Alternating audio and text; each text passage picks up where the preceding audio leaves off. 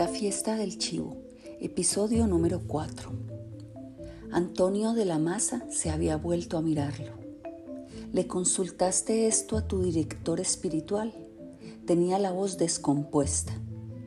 El teniente Amado García Guerrero temió que fuera a estallar en uno de esos arrebatos a los que de la Maza era propenso desde que Trujillo hizo asesinar a su hermano Octavio años atrás un arrebato como el que estuvo a punto de romper la amistad que lo unía a Salvador Estrella Sadala.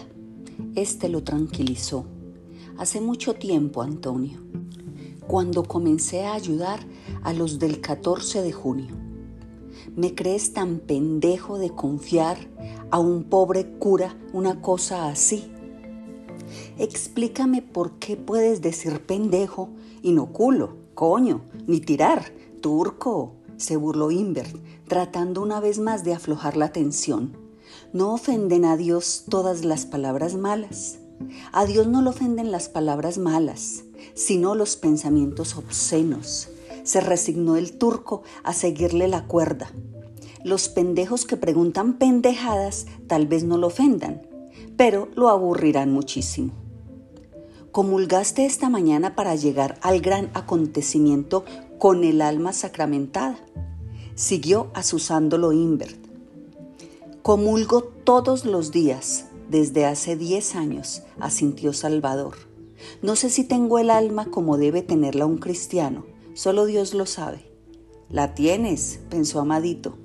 Entre todas las personas que había conocido en sus 31 años de vida, el turco era la que más admiraba. Estaba casado con Urania Mieses, una tía de Amadito a la que éste quería mucho.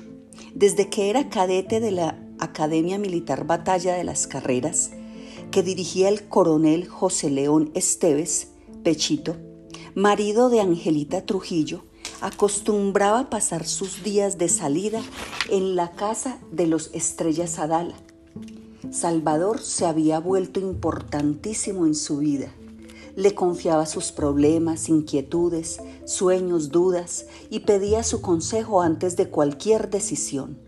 Los Estrellas Adala organizaron la fiesta para celebrar la graduación de Amadito como espada de honor. El primero en una promoción de 35 oficiales a la que asistieron sus once tías abuelas maternas y años más tarde también lo que el joven teniente creyó sería la mejor noticia que recibiría jamás, la admisión de su solicitud para ingresar a la unidad más prestigiosa de las Fuerzas Armadas, los ayudantes militares encargados de la custodia personal del generalísimo. Amadito cerró los ojos y aspiró la brisa salada que entraba por las cuatro ventanillas abiertas. Invert, el turco y Antonio de la Maza permanecían callados. A Invert y de la Maza los había conocido en la casa de Mahatma Gandhi, y la casualidad hizo que fuera testigo de la pelea entre el turco y Antonio, tan violenta que él ya esperaba tiros y meses después de la reconciliación de Antonio y Salvador en aras de un mismo propósito, matar al chivo, ¿quién le hubiera dicho a Amadito aquel día de 1959, cuando Urania y Salvador le prepararon aquella fiesta donde se bebieron tantas botellas de ron que antes de dos años estaría en esta noche tibia y estrellada del martes 30 de mayo de 1961, esperando al mismísimo Trujillo para matarlo.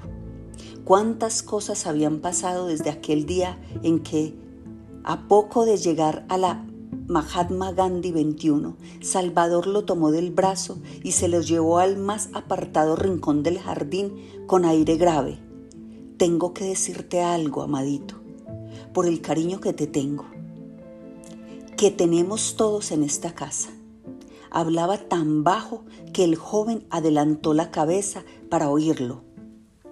¿A qué viene eso, Salvador? A que no quiero perjudicarte en tu carrera viniendo aquí puedes tener problemas. ¿Qué clase de problemas? La expresión del turco casi siempre calmada, se crispó. Un brillo de alarma asomó en sus ojos.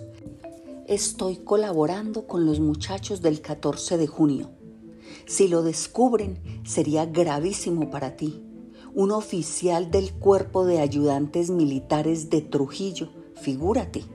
El teniente nunca hubiera imaginado a Salvador de conspirador clandestino, ayudando a la gente que se había organizado para luchar contra Trujillo luego de la invasión catrista del 14 de junio. En Constanza, Maimón y Estero Hondo, que costó tantas vidas.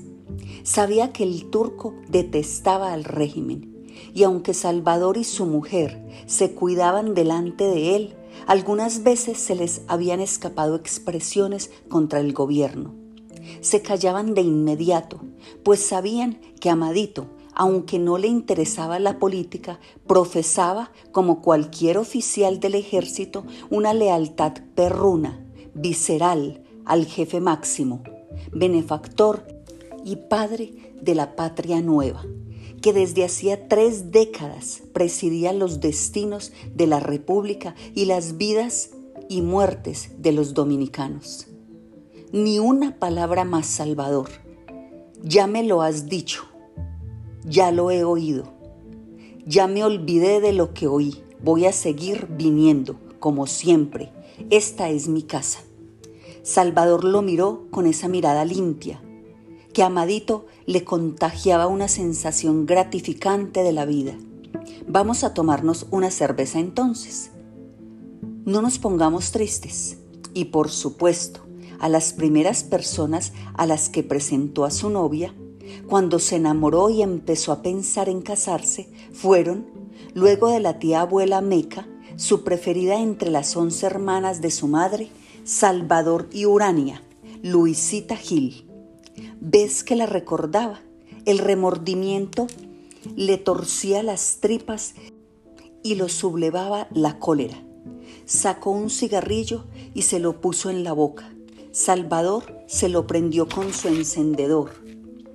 La linda morenita, la graciosa, la coqueta Luisita Gil. Luego de unas maniobras, había ido con dos compañeros a dar un paseo en un barquito a vela. En la romana, en el embarcadero, dos muchachas compraban pescado fresco. Les buscaron conversación y fueron con ellas a escuchar la retreta municipal. Ellas los invitaron a un matrimonio. Solo Amadito pudo ir, pues tenía día libre. Sus compañeros debieron volver al cuartel se enamoró como un loco de esa morenita espigada y ocurrente, de ojos chispeantes, que bailaba el merengue como una vedette de la voz dominicana, y ella de él. A la segunda salida, a un cine y a una boité, pudo besarla y acariciarla. Era la mujer de su vida. Nunca podría estar con nadie más. El apuesto amadito había dicho esas cosas a muchas mujeres desde sus días de cadete, pero esta vez las dijo de verdad. Luisa lo llevó a conocer a su familia en la Romana y él la invitó a almorzar donde la tía Meca, en Ciudad Trujillo, y un domingo donde los estrellas Adala quedaron encantados con Luisa. Cuando les dijo que pensaba pedirla, lo animaron era un encanto de mujer. Amadito la pidió formalmente a sus padres. De acuerdo con el reglamento, solicitó autorización para casarse al comando de los ayudantes militares. Fue su primer encontronazo con la realidad que hasta entonces, pese a sus 29 años, sus espléndidas notas, su magnífico expediente de cadete y oficial, ignoraba totalmente como la mayoría de los dominicanos, pensó. La respuesta a su solicitud demoraba. Le explicaron que el cuerpo de ayudantes la pasaba al SIM para que éste investigara a la persona. En una semana o diez días tendría el visto bueno, pero la respuesta no le llegó ni a los diez, ni a los quince, ni a los veinte días. El día 21, el jefe lo llamó a su despacho. Fue la última vez que cambió unas palabras con el benefactor, pese a haber estado tantas veces cerca de él, en actos públicos. La primera en que este hombre, al que veía a diario en la estancia Radamés, le puso la vista encima. El teniente García Guerrero había oído hablar desde niño en su familia, sobre todo a su abuelo, el general Hermógenes García, en la escuela y más tarde de cadete y oficial de la mirada de Trujillo. Una mirada que nadie podía resistir sin bajar los ojos, intimidado, aniquilado por las fuerzas que irradiaban esas pupilas perforantes, que parecía leer los pensamientos más secretos, los deseos y apetitos ocultos, que hacía sentirse desnudas a las gentes. Amadito se reía con tanta vagabundería. El jefe sería un gran estadista, cuya visión, voluntad y capacidad de trabajo había hecho de la República Dominicana un gran país. Pero no era Dios. Su mirada solo podía ser la de un mortal. Le bastó entrar al despacho, chocar los tacos y anunciarse con la voz más marcial que pudo sacar de su garganta. Teniente Segundo García Guerrero, a la orden, Excelencia. Para sentirse electrizado, pase, dijo la aguda voz del hombre que, sentado en el otro extremo de la habitación, ante un escritorio forrado de cuero rojo, escribía sin alzar la cabeza. El joven dio unos pasos y permaneció firme, sin mover un músculo ni pensar, viendo los cabellos grises alisados con esmero y el impecable atuendo, chaqueta y chaleco azul, camisa blanca de inmaculado cuello y puños almidonados, corbata plateada sujeta con una perla y sus manos sujetando una hoja de papel que la otra cubría con trazos rápidos de tinta azul. En la izquierda alcanzó a ver el anillo con la piedra preciosa tornasolada que, según los supersticiosos, era un amuleto que de joven, cuando, como miembro de la Guardia Constabularia, perseguía a los gavilleros, sublevados contra el ocupante militar norteamericano. Le dio un brujo haitiano, asegurándole que mientras no se la quitara sería invulnerable al enemigo. Una buena hoja de servicios, teniente, lo oyó decir. Muchas gracias, Excelencia. La cabeza plateada se movió y aquellos ojos grandes fijos, sin brillo, sin humor, buscaron los suyos. Yo nunca he tenido miedo en la vida, confesó después el muchacho a Salvador, hasta que me cayó encima esa mirada. Turco. Es verdad, como si me escarbara la conciencia. Hubo un largo silencio mientras aquellos ojos examinaban su uniforme, su correaje, sus botones, su corbata su kepis. Amadito comenzó a sudar. Sabía que el menor descuido indumentario provocaba al jefe un disgusto tal que podía irrumpir en violentas discriminaciones. Esa hoja de servicios tan buena no puede mancharla casándose con la hermana de un comunista. En mi gobierno no se juntan amigos y enemigos. Hablaba con suavidad, sin quitarle de encima la mirada taladrante. Pensó que en cualquier momento la chillona vocecita soltaría un gallo. El hermano de Luisa Gil es uno de esos subversivos del 14 de junio. ¿Lo sabía? No, Excelencia. Ahora lo sabe. Se aclaró la garganta y sin cambiar de tono añadió, hay muchas mujeres en este país, busque otra. Sí, Excelencia. Lo vio hacer un signo de asentimiento, dando por terminada la entrevista. Permiso para retirarme, Excelencia. Hizo sonar los tacos y saludó. Salió con paso marcial, disimulando la zozobra que lo embargaba.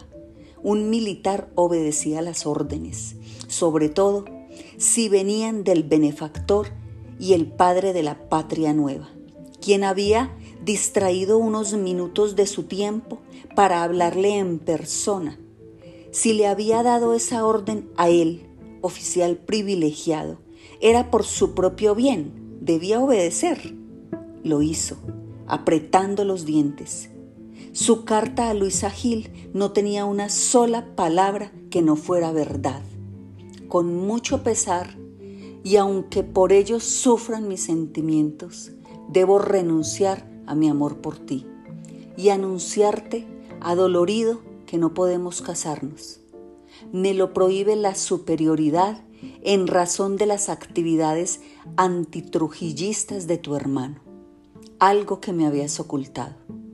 Entiendo por qué lo hiciste, pero por eso mismo espero que tú también entiendas la difícil decisión que me veo obligado a tomar en contra de mi voluntad, aunque siempre te recordaré con amor, no volveremos a vernos. Te deseo suerte en la vida, no me guardes rencor. Lo habría perdonado la bella, la alegre, la espigada muchacha de la romana. Aunque no hubiera vuelto a verla, no la había reemplazado en su corazón. Luisa se había casado con un próspero agricultor de Puerto Plata. Pero si ella llegó a perdonarle la ruptura, nunca le habría perdonado lo otro, si llegaba a saberlo. Él tampoco se lo perdonaría jamás, aunque dentro de unos momentos tuviera a sus pies el cadáver del chivo, cosido a balazos. En esos ojos fríos de iguana quería reventarle las balas de su pistola. Tampoco se lo perdonaría.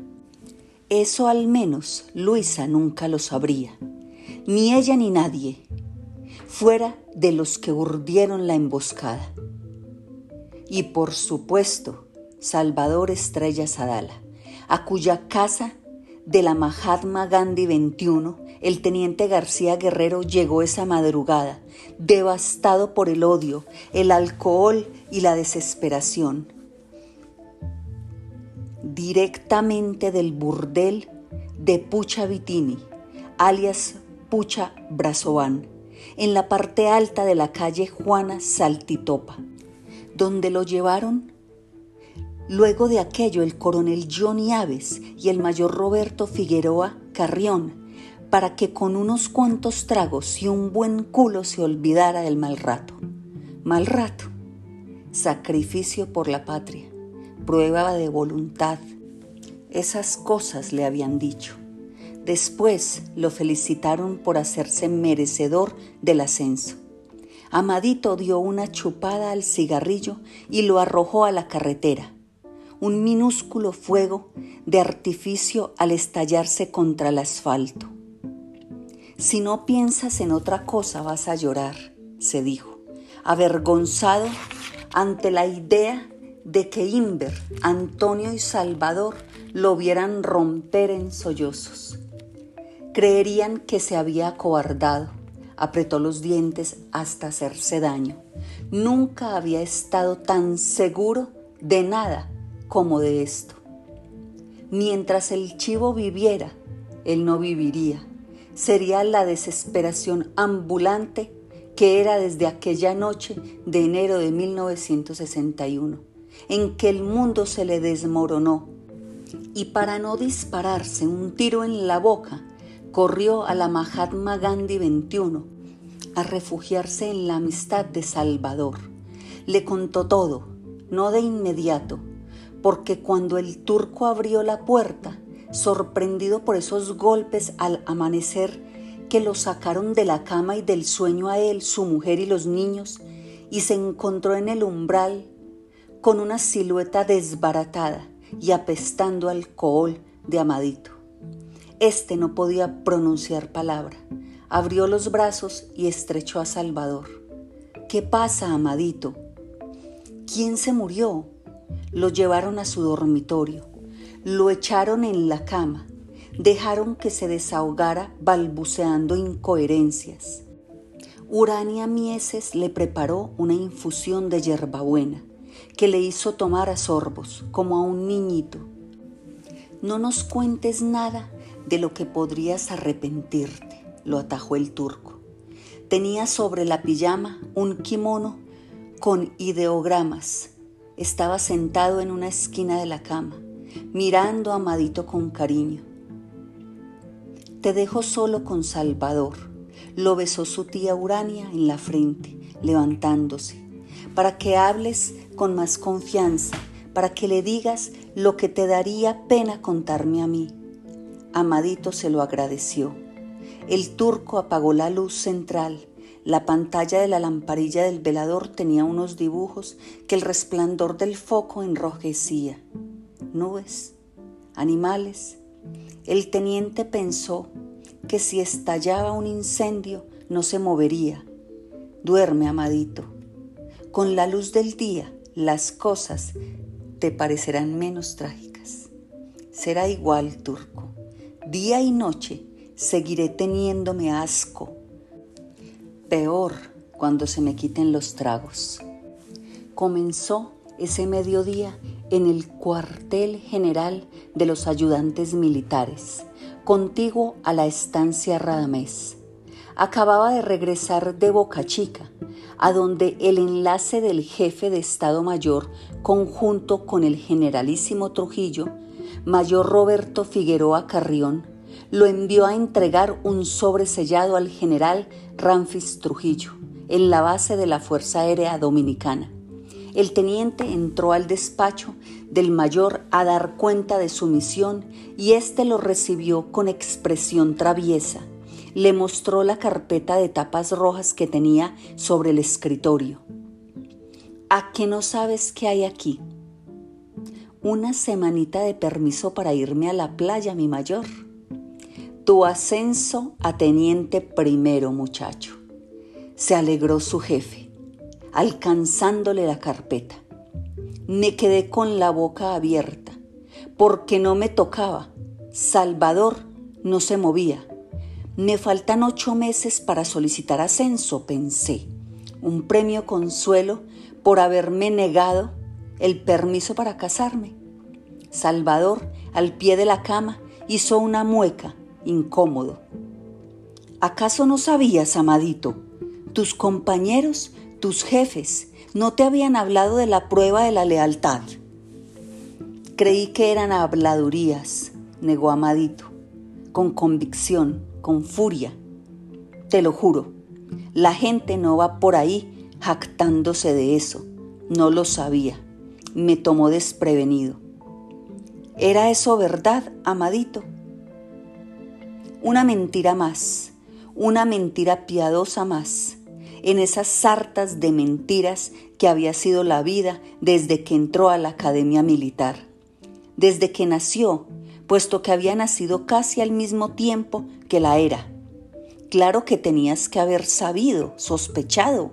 Claro que en la fortaleza de San Pedro de Macorís y luego entre los ayudantes militares habías oído, intuido, descubierto, a partir de las bromas, guaperías, aspavientos, bravuconadas que los privilegiados, los elegidos, los oficiales a los que se confiaba los puestos de mayor responsabilidad, eran sometidos a una prueba de lealtad a Trujillo antes de ser ascendidos. Sabías muy bien que aquello existía, pero ahora el segundo teniente García Guerrero sabía también que nunca quiso enterarse con detalles de qué se trataba aquella prueba. El mayor Figueroa Carrión le estrechó la mano y le repitió algo que, de tanto oírlo, había terminado por creérselo. Estás haciendo una gran carrera, muchacho. Le ordenó que fuera a buscarlo a su casa a las ocho de la noche. Irían a tomarse un trago para celebrar su ascenso y resolver un trámite. Llévate el jeep, lo despidió el mayor. A las ocho, Amadito estuvo en casa de su jefe. Este no lo hizo pasar. Debía haber estado espiando por la ventana, pues antes de que Amadito alcanzara a apearse del jeep, apareció en la puerta. Subió al vehículo de un salto y sin responder el saludo del teniente le ordenó, con voz falsamente natural, a la cuarenta, Amadito. ¿A la cárcel, mi mayor? Sí, a la cuarenta, repitió el teniente. Allá nos estaba esperando, ya sabes quién, turco. Johnny Aves, murmuró Salvador. El coronel Aves García rectificó, con sorda ironía, Amadito, el jefe del SIM, sí. Seguro que quieres contarme esto, Amadito. El joven sintió la mano de Salvador en su rodilla. ¿No me vas a odiar después por saber que yo también lo sé?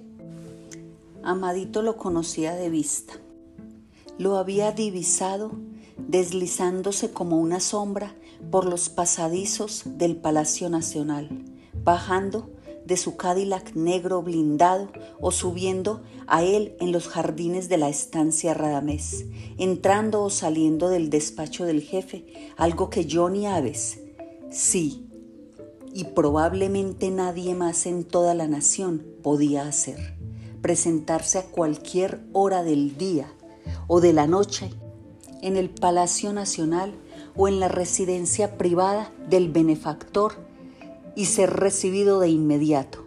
Y siempre, como muchos de sus compañeros en el ejército, la marina o la aviación, había tenido un secreto estremecimiento de revulsión ante aquella silueta fofa y mal embutida en el uniforme de coronel la negación encarnada del porte, la agilidad, la marcialidad, la virilidad, la fortaleza y apostura que debían lucir los militares. Lo decía el jefe cada vez que hablaba a sus soldados en la fiesta nacional y en el Día de las Fuerzas Armadas. Aquella cara mofletuda y fúnebre con el bigotito recortado a la manera de Arturo de Córdoba o Pedro López Moctezuma, los actores mexicanos más de moda, y una papada de gallo capón que le colgaba sobre el pescuezo encogido.